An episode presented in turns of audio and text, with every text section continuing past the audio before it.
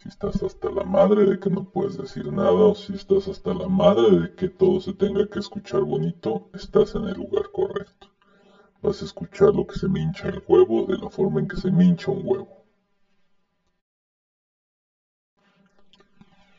Pues bien, ahora con este tema de los premios Oscar y que una película extranjera, particularmente una película coreana, gana el premio a mejor película, pues no va a faltar que levantemos una piedra y debajo de cada piedra esté un mamador que ahora se sepa toda la historia del arte cinematográfico coreano. Y aunque cuando vaya a un restaurante no sepa ni pronunciar el nombre de los alimentos, él ya sepa el nombre de los directores coreanos, de fotógrafos coreanos, guionistas coreanos, etc. Pues bien, algo que tenemos que saber es que ni madre, no todo el cine coreano está chingón. Es más, incluso creo que culturalmente se nos va a hacer culero el cine coreano y para muestra pues basta un botón. Por accidente, no, no sé por accidente, igual yo creo que lo escuché a alguien recomendándolo y la otra es que pendejamente me haya equivocado. Y el caso es que terminé viendo una película coreana que se encuentra en Netflix que se llama The Witness. Es una película coreana mala, mala, mala, mala Así que todos los spoilers que van a escuchar ahorita ni se estresen, no se apendejen. Igual y se van a ahorrar una hora cincuenta minutos de su vida. La película como, como plot general suena interesante, es decir, ocurre un asesinato en un conjunto de edificios en Corea. Y bueno, un cabrón los ve, el asesino se entera que lo ven y pues el güey resulta ser un pinche maniático que empieza a hacer una persecución sobre él y otros testigos que presenciaron el asesinato. Hasta ahí la verdad es que todo bien, incluso si uno solo observa eh, eh,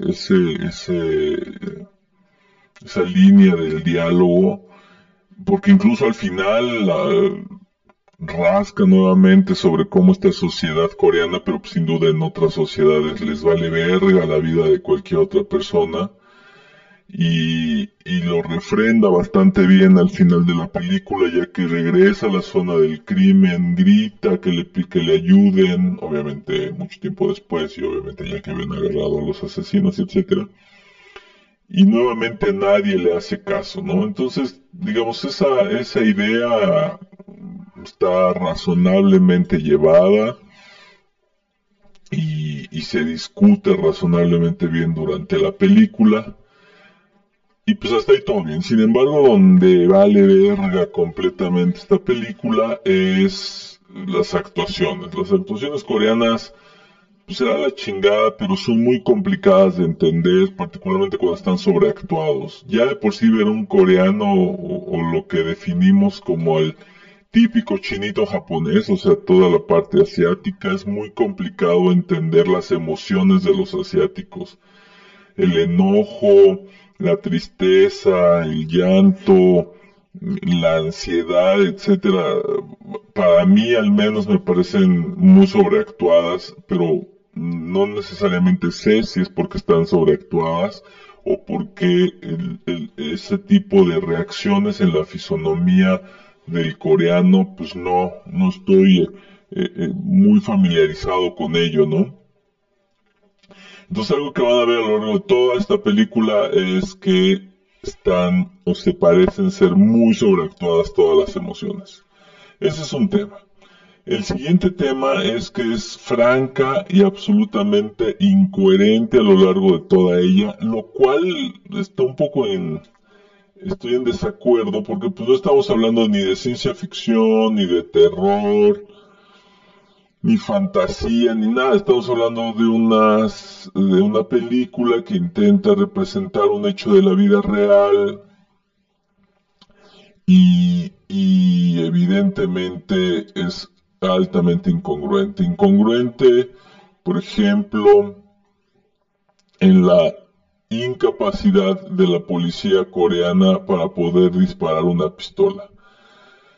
Pues en la, en la película no salen menos de 20 policías, un par de persecuciones, una a pie, una en coches, y se dispara una sola vez y se le dispara a la persona incorrecta. O sea, son peor que los policías mexicanos. O sea, es peor que un policía auxiliar o que un policía bancario de la Ciudad de México tienen al ladrón enfrente, no ladrón, perdón, al asesino enfrente, no le pueden disparar una puta bala.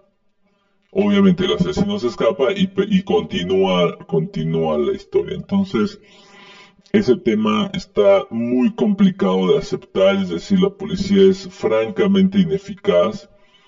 En unas partes de la película el, protagonista decide que va a participar con la policía, y eh, pues no le ponen protección, no le ponen protección a él, no le ponen protección a su familia y entonces vale verga porque el asesino se entera y pues va tras ellos evidentemente, ¿no? Eh, hay un asesino en, serie en, esa región y resulta que pues nadie deja seguridad en esa pinche colonia, ¿no? Entonces, sí está medio, medio incongruente completamente, ¿no? o sea, son peor, insisto, que la policía mexicana, entonces eso ya no está tan simpático. Siguientes incongruencias es que el asesino es un cabrón que con un martillo empieza a matar banda, ¿no? Eh, eh, en una ciudad en donde evidentemente hay cámaras por todo el puto lado, pero bueno, nadie se da cuenta de quién es este cabrón. Y este cabrón empieza a matar banda, pero de repente cuando tiene la posibilidad de hacer el matadero genial con la familia de quien lo traicionó, de uno de los testigos, pues no lo hace y le pelea a la esposa y lo agrede y le da unos golpes, o sea, cosa que, que nadie más había podido hacer y esta vieja sí lo logra, ¿no? Entonces, igual de repente el, el asesino como que con muchas incongruencias. Luego, hay una, un momento en donde el protagonista decide armarse de harto valor y, e ir a corretear al pinche asesino, cosa que pudo haber hecho desde el primer día, o más bien lo pudo haber denunciado y, y, mudarse o alguna cosa así, ¿no? Un poco más lógica. Pero bueno, en un momento de desesperación el güey decide que va a ir a corretear al pinche asesino y resulta que eh, pues van al bosque cae una puta tormenta de la chingada, empiezan a pelear, ya sabes, estas peleas así un poco sin, sin, sin ton y son, a mordidas y así con arramazos, o sea, muy, muy, muy, muy mal llevado definitivamente. Hasta que por algún motivo que no acabo de entender, con una ramita le den la madre al asesino, lo tira, pero en ese mismo momento cae una puta tromba que los aplasta una elipsis y horas después, uno sobrevive de una puta hipotermia de miedo. O sea, yo creo que si cae un pinche aguacero de ese nivel que traen un, un, lodazal de estos bestiales, pues te mueres de, de hipotermia, pero este güey no, nadie se muere. Y el güey despierta y siguiente escena se empieza a ver un chingo de cadáveres a su alrededor. O sea, parece ser que este, eh, este derrumbe secundario a las lluvias sacó el cementerio que existía ahí, nuevamente otra puta incongruencia, o sea, si había tantos asesinatos, ¿cómo es que es el primero del que se entera, no? Entonces está bien pinche raro.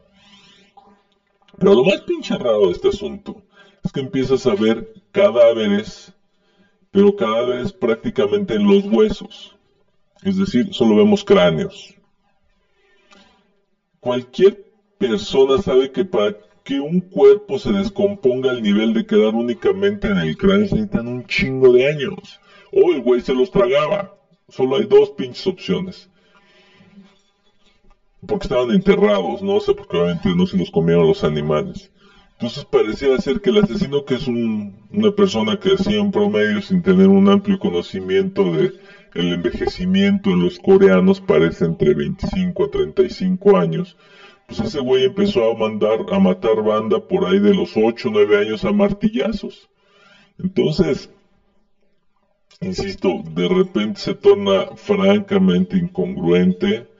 Eh, obviamente tiene un final feliz, como todas las películas de este estilo. Muere el malo, como se esperaba.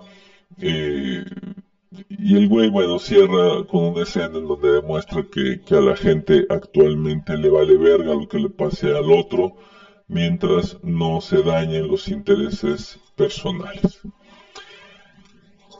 Así que bueno, esto evidencia claramente que aunque una película gane el Oscar no significa que todo el cine que se vaya a hacer de ese país en verdad sea bueno.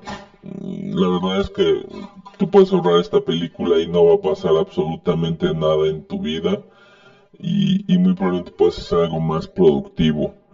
Pero bueno, si aún así son unos pinches tercos y quieren seguir viendo eh, ese tipo de cosas, pues adelante y después de eso se puede echar una de estas películas viejitas de Pedrito Fernández y seguramente van a salir encantados. Pues bien, esa fue mi eh, patanaza reseña de Witness y pues eso es todo. Aquí yo soy un patanazo y soy el patanazo que ustedes llevan dentro. Bye.